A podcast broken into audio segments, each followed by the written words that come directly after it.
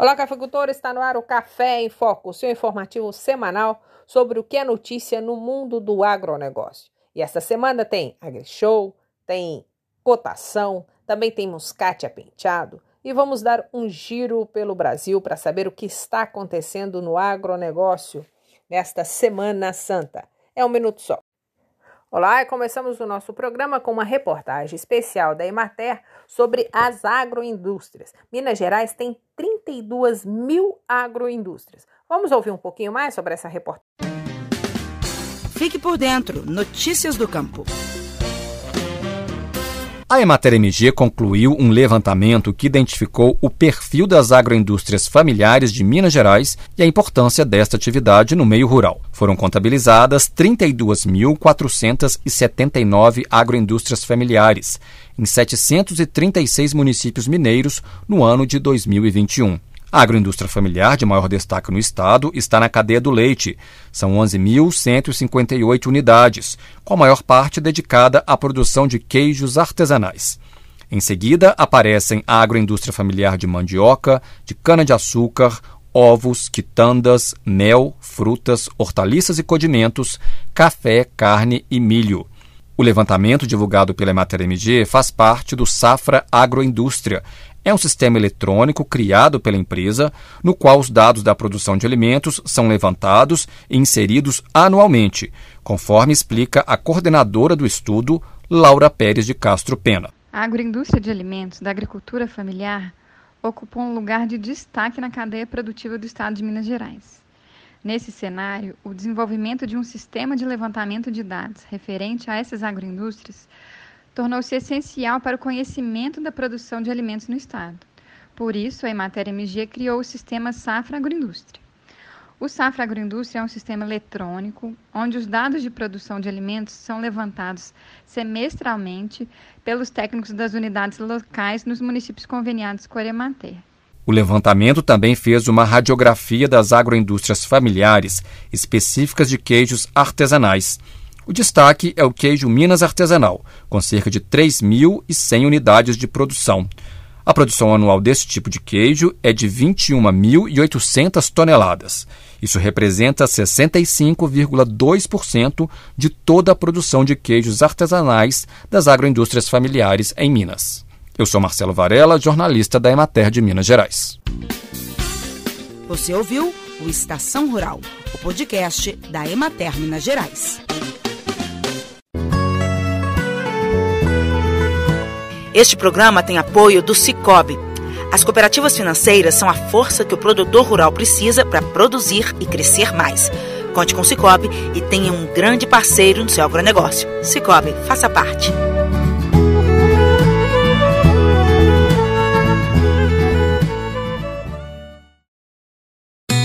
Produtor, resgate hoje mesmo seu Fundo Rural. Fundo de Assistência ao Trabalhador. A Minasul foi a primeira cooperativa a conquistar esse direito que é seu. Entre em contato com a nossa central de atendimento e retire a primeira parcela. São 35 milhões de reais para você cooperado. Informações 35 3219 6978. Minasul. Ciclo de vantagens entre cooperativa e produtor semana que a gente viu muita gente falar aí do dia 14 de abril, sendo o Dia é, Internacional do Café, a gente tem que fazer uma correção e informar de forma correta. O Dia Nacional do Café é 24 de maio, comemorado aqui no Brasil. O Dia Internacional Mundial do Café é dia 1 de outubro, comemorado no mundo inteiro. Então, dia 14 de abril é um dia internacional comemorado só no Brasil, ou seja, essa data não existe mas a gente aproveita e toma um bom café, não é isso? Vamos então falar como ficou a cotação nesta semana. Semana Santa, semana de poucas realizações, o cafeicultor é, geralmente fica por conta das celebrações. Na sexta-feira, é, dedica a sua a santidade, né? É o dia de guarda, um feriado muito respeitado na área rural. O CPE fechou em R$ 1.249,28 centavos, aí registrando uma queda ainda do valor da saca de café no índice CPE, que baliza todas as comercializações físicas. 4,5, que é aquele café padrão para se entregar na Bolsa de Valores, 1.322 em Guaxupé, 1.330 em em Poços de Caldas e 1.325 em Varginha no melhor preço. Já o cereja descascado ficou a 1.300 em Guaxupé, 1.370 em Poços de Caldas, 1.340 em Varginha. Tipo 6, 1.250 em Guaxupé, 1.260 em Poços, também 1.200 em Varginha. Preços esses praticados nas principais cooperativas aqui do sul de Minas. Nesta semana, a Flávia Paulina anunciou aí um selo de sustentabilidade criado pela exportadora Guaxupé e consolidado na plataforma internacional global do café. Isso é muito importante porque são práticas que já são é, reconhecidas por, e adotadas por mais de 20 produtores que fazem as suas comercializações pela exportadora. O que, que esse selo vem agregar? É a primeira empresa brasileira a ter esse selo reconhecido internacional. Ele está equiparado ao selo base do café.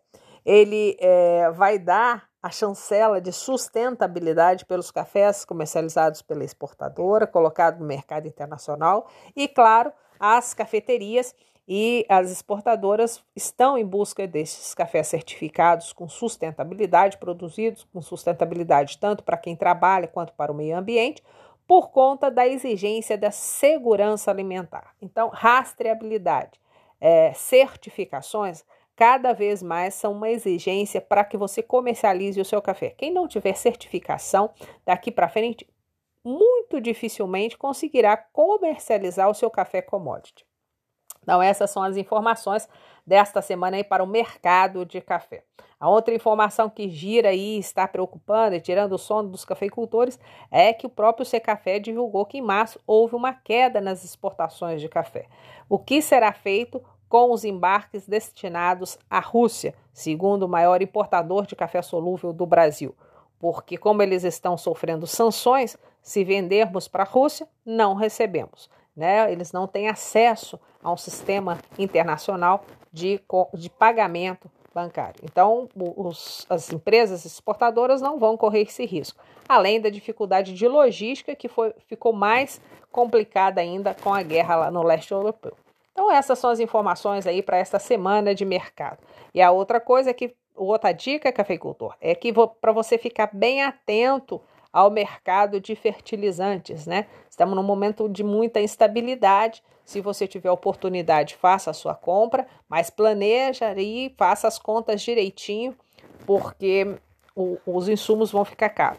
E a outra alternativa são os biocombustíveis, né? A Emater tem notado aí um grande aumento na procura por cursos, principalmente de caldas e é, aproveitamento de biocombustíveis, que os cafeicultores já fazem isso sabiamente há bastante tempo. Vamos para o intervalo, daqui a pouquinho a gente volta. Amiga, sabe o que aconteceu? Júlia chegou aqui em casa dizendo que o marido socou a parede no uma briga. Até quando as mulheres vão continuar sentindo medo dentro de casa? Eu fico pensando em perguntar para cada pessoa nesse mundo: onde você está que não me vê? Pois eu sei que isso aí dá até Lei Maria da Penha. E se a Júlia quiser fazer alguma coisa, ela pode sim contar comigo. Nós somos mulheres e temos direito a uma vida livre de violência. Somos nossa existência.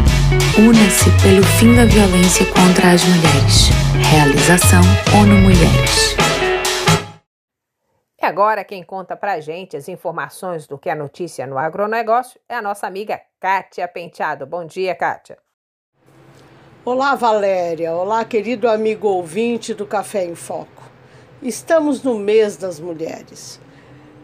Um mês de marcado por luta, reivindicação, e busca de igualdade e reconhecimento. Reconhecimento público, porque nós mulheres reconhecemos o que fazemos e quem somos, não é mesmo? Claro, tem muitos homens que também já chegaram a esse patamar. Mas vamos lá, o meu destaque hoje é um evento focado nas mulheres e nas mulheres que estão presentes na agropecuária. É o CNMA, Congresso Nacional das Mulheres do Agro, que chega à sétima edição, será realizado nos dias 26 e 27 de outubro e, nesta edição, volta a ser presencial após duas edições online. O palco é o Transamérica Expo Center em São Paulo. E o tema central, coordenação das cadeias produtivas no agronegócio. A década decisiva. A busca com esse tema é promover a integração entre todas as cadeias do agronegócio, desde a pesquisadora até a produtora rural, destacando a importância e o papel do setor no processo de alimentar o mundo, sem deixar de integrar ao debate as percepções de consumidores finais, destacando necessidades e exigências desse mercado como grande incentivador da evolução do agro. O evento desse ano tem como objetivo também estender os debates para a América Latina. Afinal, o atual cenário é marcado pelo protagonismo feminino e a cafeicultura é um exemplo disso, não é mesmo, Valéria? E também o cenário tem como característica a busca crescente por capacitação, para que a mulher assuma o seu papel de liderança e de decisão dentro e fora da porteira. Com esse olhar, o CNMA 2022 pretende trazer para os seus painéis players do setor que promovam debates e incentivem as mulheres e todos os participantes da cadeia do agro a repensar e adequar os seus processos para um resultado mais lucrativo e sustentável. Pontos importantes do debate serão a origem dos alimentos, que cada vez mais é um ponto decisório do consumidor na aquisição dos produtos. E isso é feito por meio da rastreabilidade. E a partir daí é possível unir os elos da cadeia para discutir e pensar uma produção cada vez mais eficiente e sustentável como uma forma de promover o crescimento do setor e garantir a qualidade do alimento que a agropecuária brasileira oferece ao mundo. Para reforçar a divulgação do evento e alcançar mais mulheres por todo o país, o CNMA conta com uma novidade nesse ano: a nomeação de cinco embaixadoras que representarão as regiões do Brasil. Até então, usualmente, né, era uma embaixadora. Nesta edição, então, teremos cinco.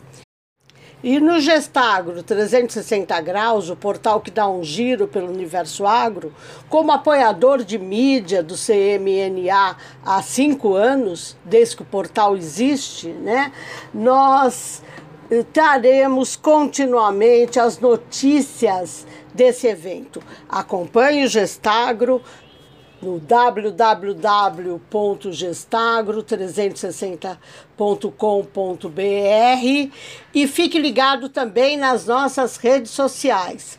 E lá você vai encontrar este assunto e muitos outros que tratam de tecnologia, crédito, insumos, planejamento e diversos outros temas que visam a contribuir com a melhor qualidade, produtividade e rentabilidade de sua propriedade.